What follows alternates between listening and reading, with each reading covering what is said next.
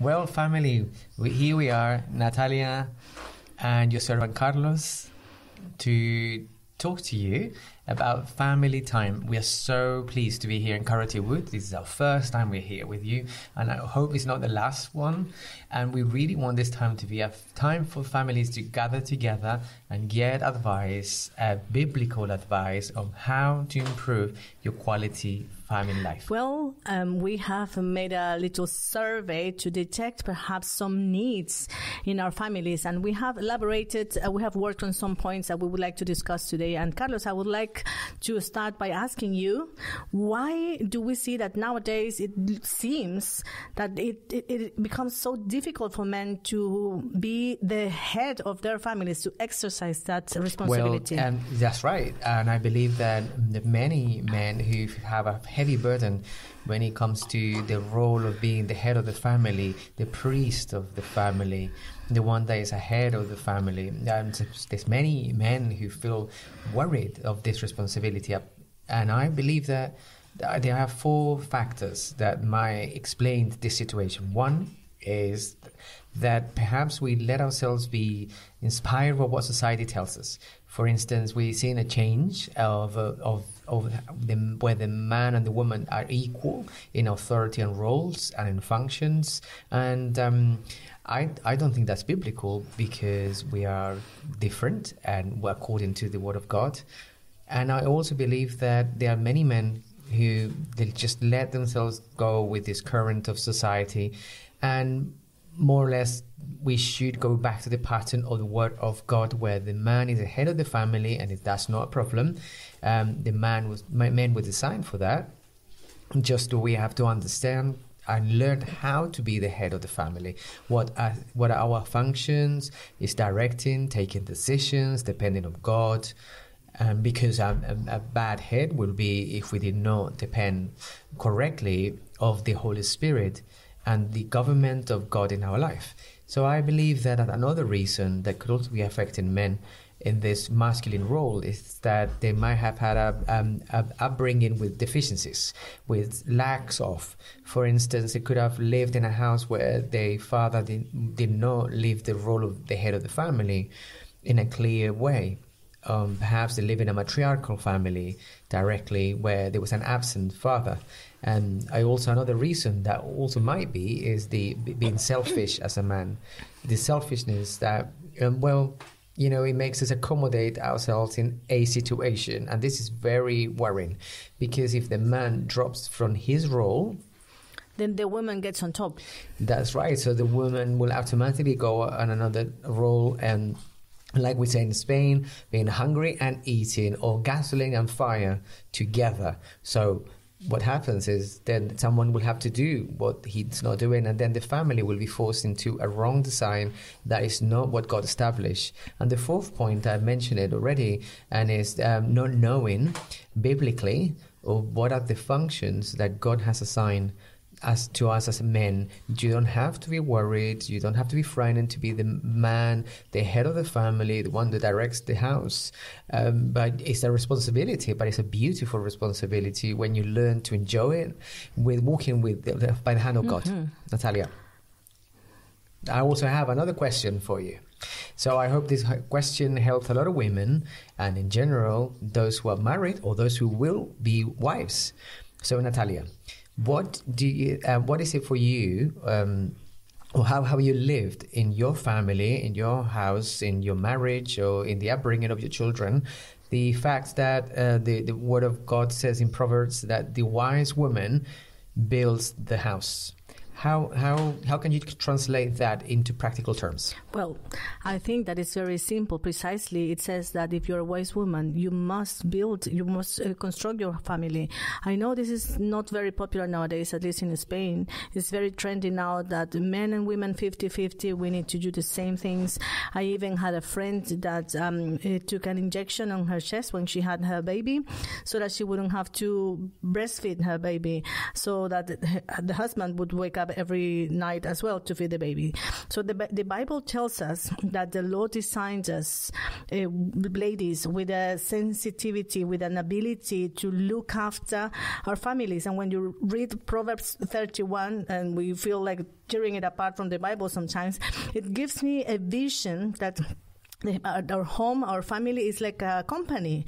The woman is that businesswoman in the family, that woman that Proverbs 31 talks about selling, uh, buying things, preventing stuff. She was uh, looking after, making sure that her kids were well fed, well dressed, and the husband as well.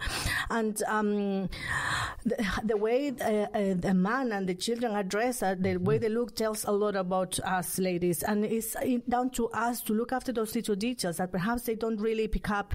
And uh, I think we need to have a micro and a macro vision, a global vision, and one more um, focus on little details. And I think we have more that sensitivity to look after our families. I believe that we enjoy, at least I have enjoyed looking after my, my family, my home, my children. Of course, uh, the husband can help, of course, he can. But I think the, the, the responsibility, it has to be for us to carry. I love to cook. Perhaps Carlos, one day, as a hobby, he can um, make some noodles. Very nice. Or, I don't know, cook something, but as a hobby but um, do, shopping groceries, knowing what we need, providing for, I mean, preventing all these things is down to me. And the Bible says that the wise woman will build her family, but the fool woman will destroy, destroy it with her hands. We have the power and the ability given by God to uh, construct, to build a family or to destroy and it. I, and I want to give an anecdote of something that when Natalia mentioned that many times men um, or, or, me um, we're a little bit mm, less more silly because when I remember when I met her, for instance, I was living independently from my parents. I was living in a flat with other brothers of mine. And uh, well, you know, I was wearing, dressing things that are my way, my fashion. So when we met, uh, she started correcting a lot of the things that I was wearing because I could just combine squares on my tops and stripes on he my really other parts squares so literally, I was just looking like a square. I did improve him a little bit. I was a um, an advisor. He used to have this horrible look so, in his hair. Men, let your wives refine you a bit by your wives. So that's that I would think, be. I think it is a good advice. And Carlos, why do you think in our families um, uh, did you find it so hard to talk about sexuality with their parents? Well, um, I don't know. I believe I, that I think that young people struggle to talk about sexuality with their parents, but I believe that it's more for parents to talk about sexuality with their children. And perhaps it's where the problem starts why our children um, struggle to open their hearts with us when they're having doubts in their sexuality or when uh, inquiries are coming into their heart or when they heard things in school or institutes uh, or at university. But we should uh, hold this earlier, uh, before university, before high school, when our children um, developing themselves uh, and in puberty well, mm, you know, we should inter- intervene then with a healthy education, transparent, 100% biblical, and that is our role to do that. And It is our role to sit with our children and explain to them what is the genitals do, um, um, how is the menstrual cycle, um, how is the ejaculation of a man, and also how can a man get a woman pregnant?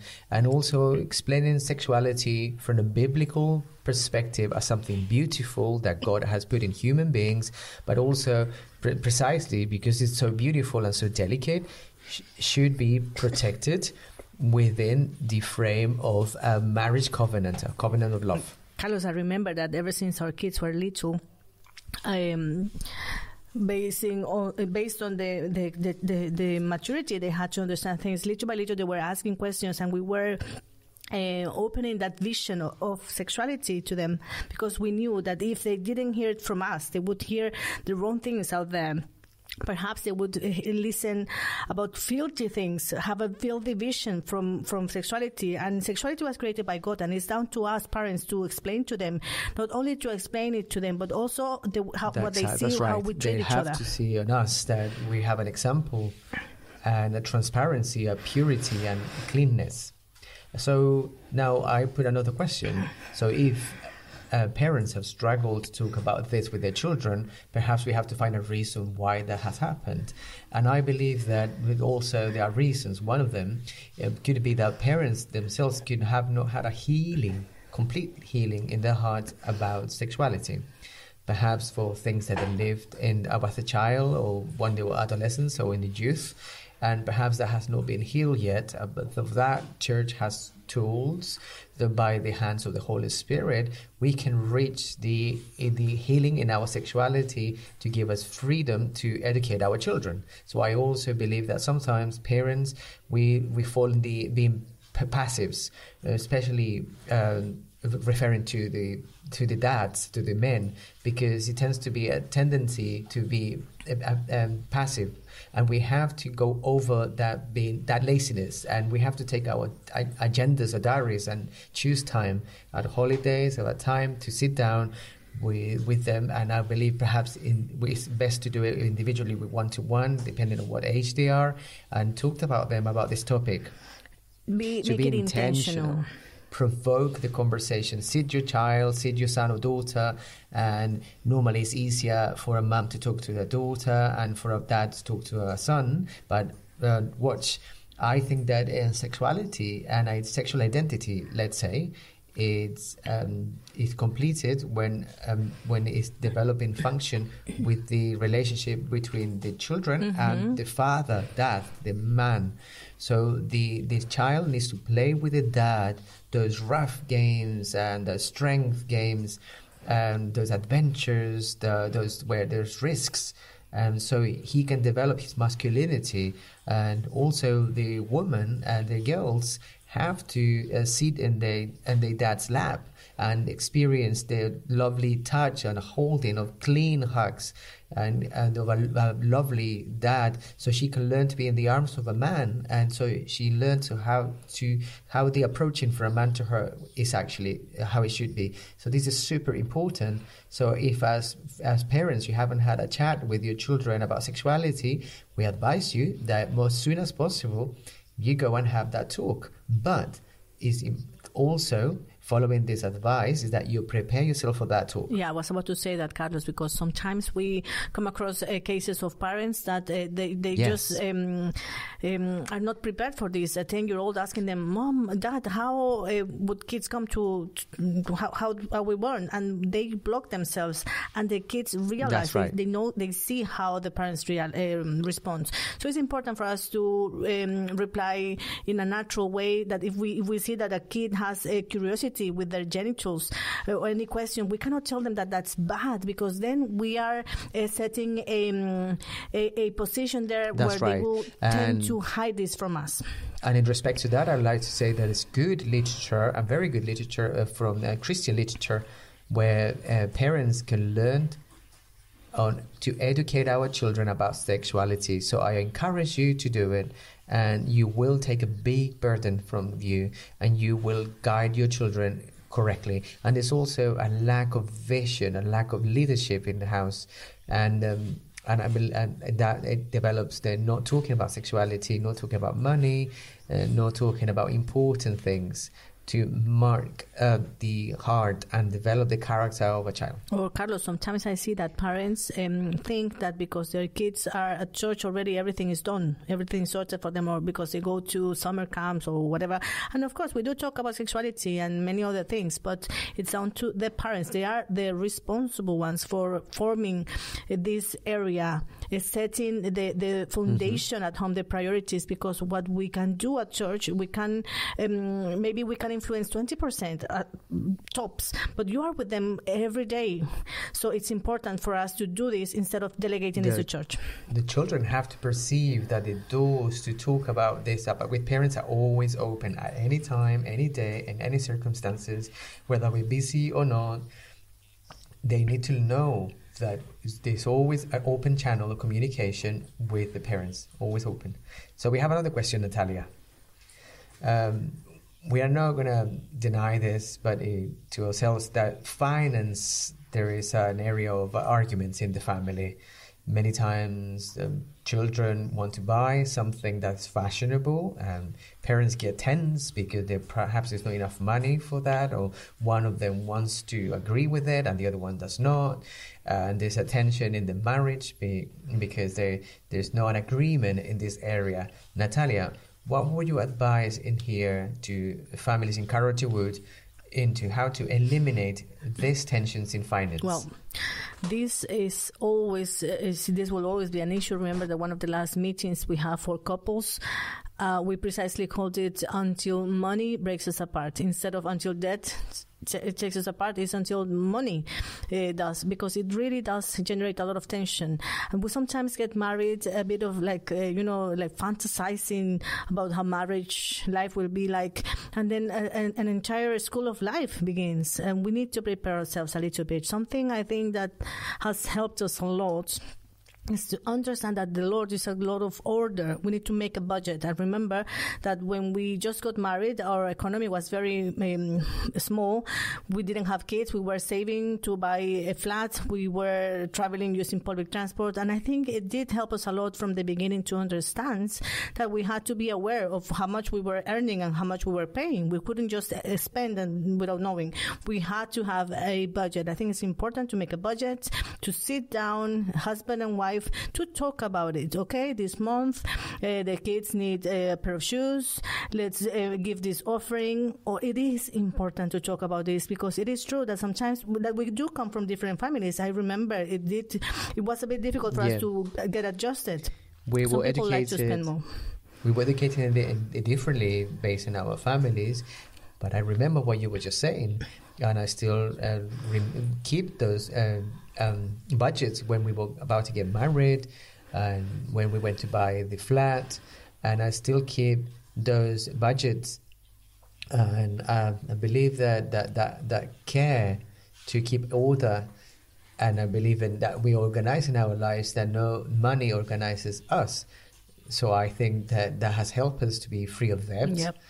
and has helped us to sleep better. Yeah, that's very important to, to keep it in mind, and above all things, to agree on every on things because sometimes women tend to well between us we tend to be a bit more you know like to one one thing a bit spoiled. We tend to manipulate our husbands until we try so many times like a drop of water, tin tin, and then at the end he says, "Yeah, go buy it, just get it."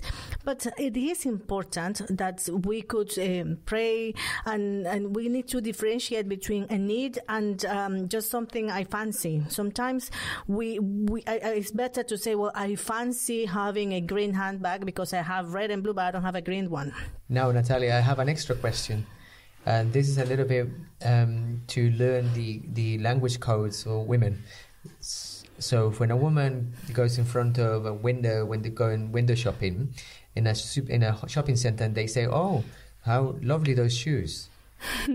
She's what does saying, that mean? She's saying, buy them for me.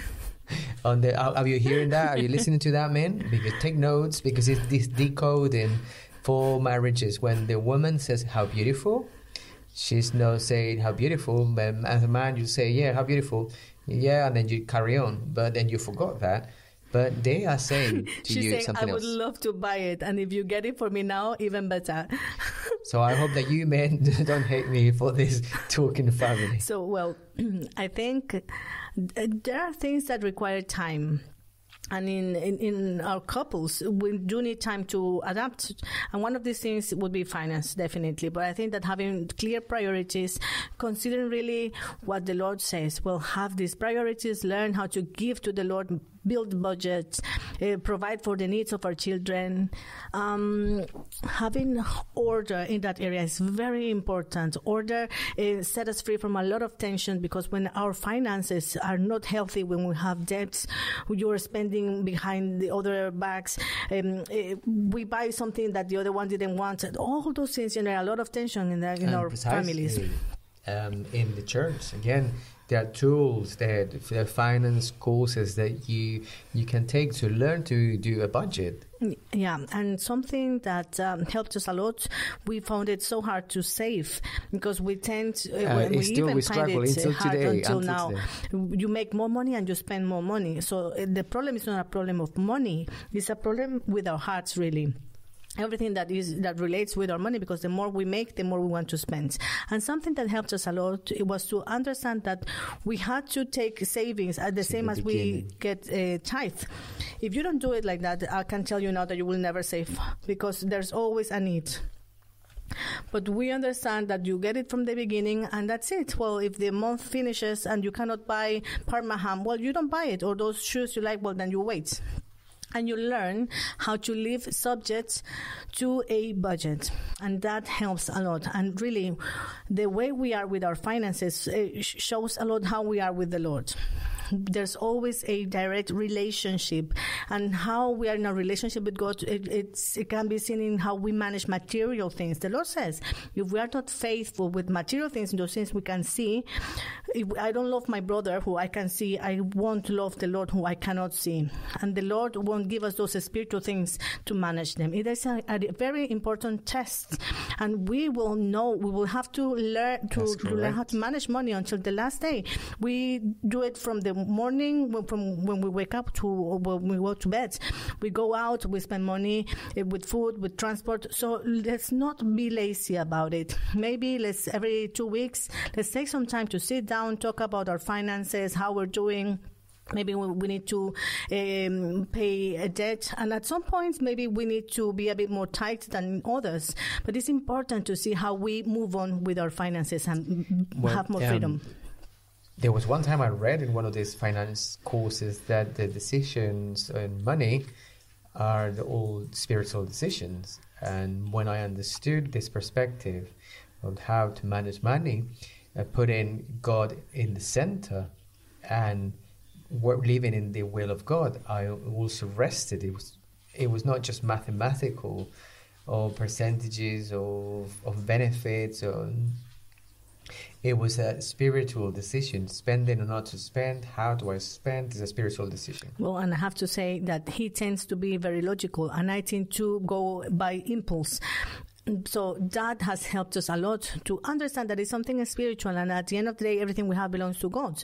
I not only should to give uh, the first 10% my, my offering but everything i have really has come from him and he and it is good to learn. But not feeling forced to do it but learn to to ask the lord lord should i buy this or not? Uh, should we travel to this place or not? It, it gives us a lot of rest because the lord is good. He guides us. He knows what will happen tomorrow. And really it is a rest for our hearts to be led by God. Carlos, well, well, these days that we have been housebound, we, we, we have understood that sadly most countries divorces have increased. You know, uh, like when people come back from summer holidays in Spain, we always see an increase in, in, in divorces because of this intense, um, um, spending time together. So people is um, fighting more in the evening. There has been an increase in the use of pornography, alcohol. Well, Carlos, what practical advice could you give us because we have been in Spain more than 60 days. We have already had 60 days.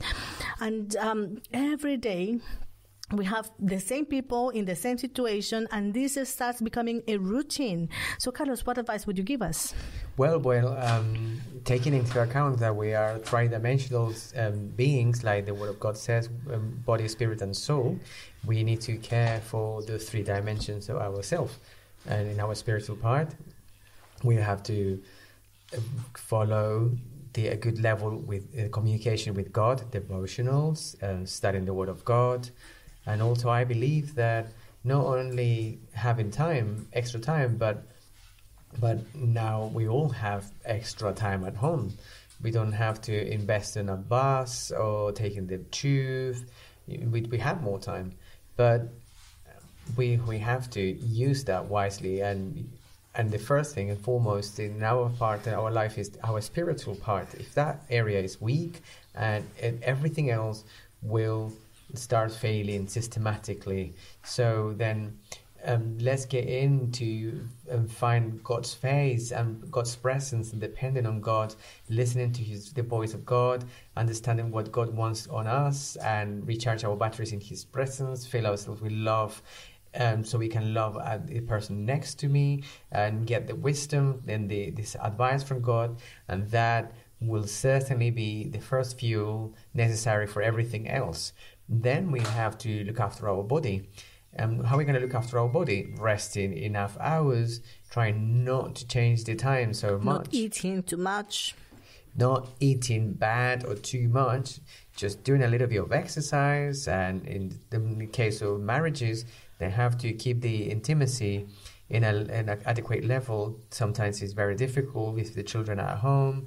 If you have more people at home all the time, you have to um, find that area in the intimacy and also in the emotional uh, area and the soul, we have to take some considerations. For example, I believe that we have to look after the, our relationships with others and take into account the temperaments of each um, and taking into account the, the, the way that everyone is and something very practical for this time of, of lockdown in general for whole, the whole life but especially for this time of lockdown is just to be fast to forgive fast to forgive and do not let something bitter grow in ourselves inside ourselves day by day but just before you go to bed before you go to sleep you go and talk about what's going on, what's happening, even if you struggle to do, even if you have to swallow saliva, even if you have to swallow your ego.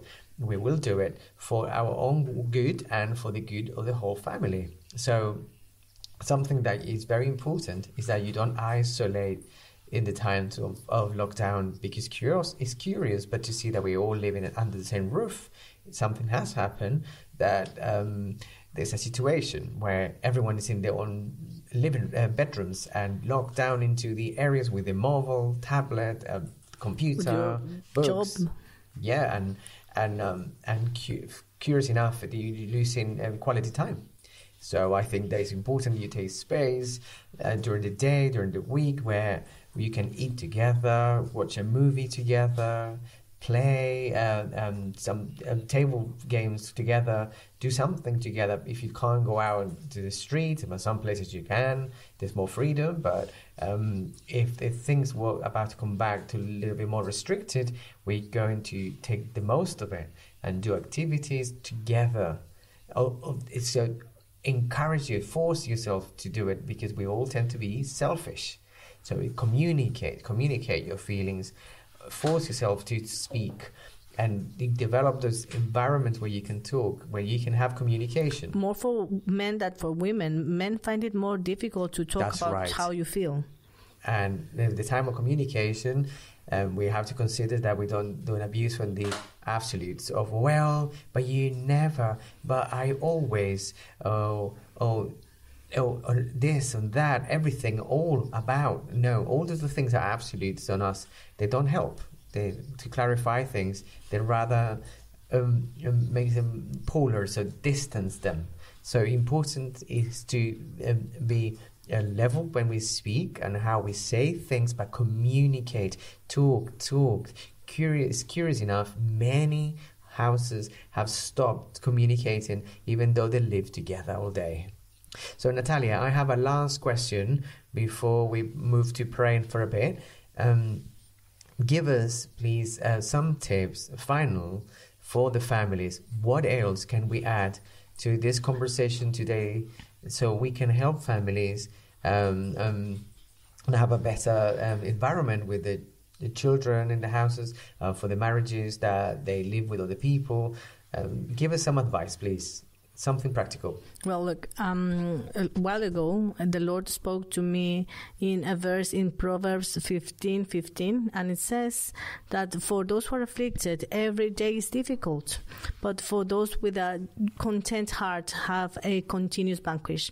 Perhaps uh, we are not going through the best moments, the best circumstances, the ideal circumstances, the ones we would all like, but the attitude of our hearts definitely sets the, the environment we live in. And I understood that when a person has an attitude of, you know, complaining, running around all the time, well, says that every day is difficult. Instead, if in front of the same circumstance, a person that has a content heart, a joyful heart, and to me, this has to do with gratefulness, with valuing, it says that that person has a continuous vanquish. Uh, and I think a content is a decision we can learn about it. Paul said, I have learned how to be content.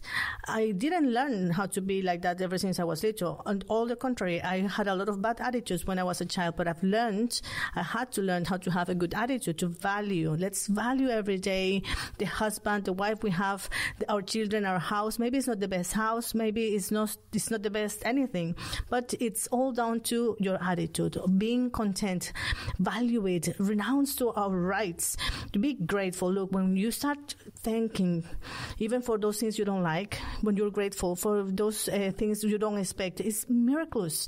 Something happens in our hearts. For there's a reason why the Bible makes so much emphasis in us thanking for everything.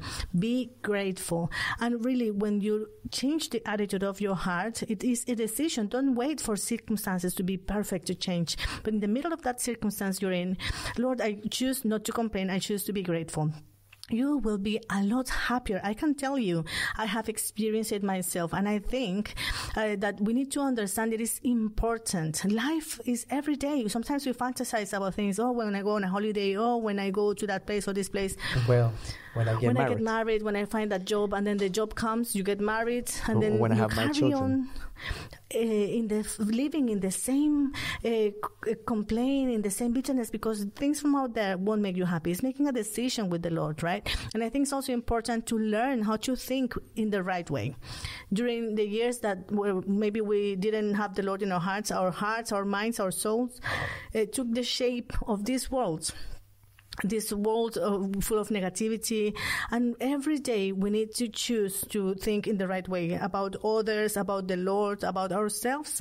Think well about the future because we think bad things. We fill ourselves with fear fear for future. This is going to happen. But when we learn how to discipline our minds to think not only in the right way but according to the lord's truth to what he says we will see a fruit in our emotions. Because let's remember that those things we feel would be a fruit of what we think. If someone wants to change uh, your feelings and this person is so focused on what they feel, no, but I don't feel, I feel, I feel bad, I feel frustrated. But to change our feelings, we need to start by working with our minds through the word of the Lord. To me, the word of the Lord is my medicine from every day, no pills. My medicine is the word of the Lord it focuses me, it centers my soul, it takes me to all truth, brings joy, feeds my spirit. Anyways, I think that um, we will find everything there, and let's value it. Sometimes we feel ourselves with rights and demands, and we demand things from people. You know what? I want you to know that not your husband nor your children will be able to. Fulfill those expectations you have only god when you have that fellowship with god when the lord fills you up fully that emptiness that only he can fill then you don't suffer so much if your husband is not losing weight as you expected, or if he's not arriving at the time you want him to be, or if your kids won't pass all their lessons, it, that all goes to a second position because it is God really, and He designed us for that, so that He could be the one bringing that fulfillment. The Word of the Lord says that in Christ you find all the fulfillment of their deity, and I think that obviously praying together learning in this time uh, of lockdown to spend more time praying together. Sometimes we miss having devotionals with our kids because of our schedules, and now we can use this time for, for that. Let's pray once or twice a week, a bit more time together. It's very good, and above all things, with our partner. Let's have time of prayer. Listening to the heart of your husband or your wife in, in prayer helps us a lot. Getting united in our prayers in the evening, maybe before going to bed. It really, I really recommend this. Well, they are very good advices, Natalia, and I hope they have been helpful to all of you. And well, well we can uh, and finish here this conversation, but we want to finish this praying. So I want to ask Natalia to pray in one part, and then I'll pray at the end. How about if uh, Carlos? How about if I pray for the ladies and you pray for the gents? Perfect. Okay, let's pray. Well, Father, we thank you very much because you are a God that thinks good things about us. You are a God that has made a design for our lives, for our families, for money, for emotions, because you want us to enjoy life, the life we will spend here on earth. And today, as ladies, we want to tell you, Lord, that we want to learn how to let go on control. We want to stop thinking so much about others, about our husbands, our kids, and we want want to learn how to listen to you more and stop listening so much to ourselves. Lord, sometimes we are too wise in our own opinions. Sometimes, um, because of that longing we have even in our families to, to do things right, we do run people over and today we want to ask for forgiveness, Lord, to ask you that, for you to help us be those wise women that are really building their families, that we could love your design, those tasks you have given to us from home, that we could love looking after our kids, our husbands, that we could enjoy it. Uh, we could see our families the way you see them as that company that sometimes needs little details and sometimes big things with a bigger, a bigger vision. We want to lo- love your design today, Lord. Want to tell you thank you, thank you, Lord, because we came naked to this world and everything we have now has been given by you. Lord, give us a grateful heart, Lord, that we could look at our husbands and our, our kids through your love, that we could accept them with their um, uh, issues, with, with their problems, their weakness, that we could help them improve, that be more like Christ. Give us the grace to do that, Lord, because you have given us a power and authority so big in our families as mothers, as wives, and we want to use it properly, that ability, Lord. We want to be like those who are building their families and not destroying it, Lord. We ask you, please, form, first of all, in us that character of Christ. Teach us how to be shaped by you, how to be guided by your Spirit, to submit ourselves to you, to our husbands, because then we will do well in life, which is why thank you, Holy Spirit, for another chance for speaking to our hearts today. You are the one who wants to fill our emptiness, uh, those things we're lacking, those the deepest needs. Only you can fill them up because your love comes in four dimensions, the height, the width, the length, and the depth of your love, Lord. Is that's what we need to understand and to experience every day. We bless our husbands. We bless our kids. We bless the families you have given to us. We bless our church where you have placed us, Lord. And we thank you, Lord, for the role that we have, that we could know how to run it and not only run it, but enjoy it with you and be grateful. Thank you, Jesus. Well, but I want to pray for the men, for all the gentlemen there, and doesn't matter what age you are. If you're a child, if you're a youth or an adult, I want you to put your heart your right hand in your heart. And we, Lord, we want to present ourselves in front of you as men that love your presence, that love your house, and that love what you have given us. Father, for many has been difficult to be the head of the house, has been a mission that has been difficult and complex. There's been fears, there's been lack of knowledge, there's been uh, laziness, passivity, but we here surrender in front of you to for you to guide us, to help us. We don't want to avoid the responsibility you have given us and the one that we will have for those who are children and youth will get married. And I want to claim, proclaim to you, Lord, that you help us with this responsibility to be the head of the house, to be the husbands, the priests in our house, so we can take the authority delegated from heaven to fulfill it here with the fear and love of God in our houses. Just uh, breaking all uh, uh, over authority and all all, uh, uh, all passivity or laziness in the name of the Lord Jesus, and taking the position of government that you has given us. It's true that it's a big responsibility. It's a massive responsibility because you have put us in charge of our wives, children, um, the decisions, the most important decisions of the house. But Lord, you have promised that you will give us wisdom. You have promised in your word that what you have started, you will perfect it. You self will complete it to the days of the Lord Jesus Christ. And in that trust, we want to um, want to assume the risks, knowing that in the faith is the sureness of knowing what we're waiting for. And I know that if we take decisions of faith, decisions to, to, to please you, Lord, above all, Lord, we know that you will support those decisions, that it will, it will not fall in empty sacks or whole sacks, but you will prosper them. As a head of the house, we want to bless those who depend on us. We want to bless our wife. We want to bless our children. And if you're young, bless your parents. Bless your your your your children and your siblings. And I want to pray for a complete blessing, oh Lord Almighty, that you are the center of absolutely everything that's lived in our families. We want to praise you together. We want to study the word together. We want to wait for your return, Lord Jesus, together. We want to seek your presence. Lord, and there is a, spe- a special place in our house. We want you to be in there, and there is a higher place and the most holy in our house more worthy, we want you to be on it. So, Lord, thank you, beloved Lord, because in these times of the family, you allow us to grow, reconciliate, can see your hand, the powerful hand healing our houses and homes, and we, you allow us to see how you seal the the the wounds that are open in marriages or lack of trust or uh, wounds because because of lies and abuse and abuse of authority. But today, surrendered to you, repented, we want to turn to you.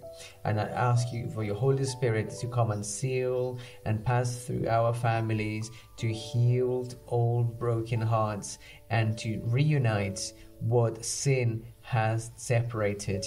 Thank you, God, for your fidelity and your love and for your uh, Im- immense patience for us. We stayed in your presence, O Lord, and we're great. We thank you for this beautiful camp together in Jesus' name. Amen. Amen. Well, families, may God bless you all. A big kiss to all of you. Okay, thank you so much, Sandy and David, for having invited us. We are delighted and enjoying with all of you. May the Lord bless you. Bye bye.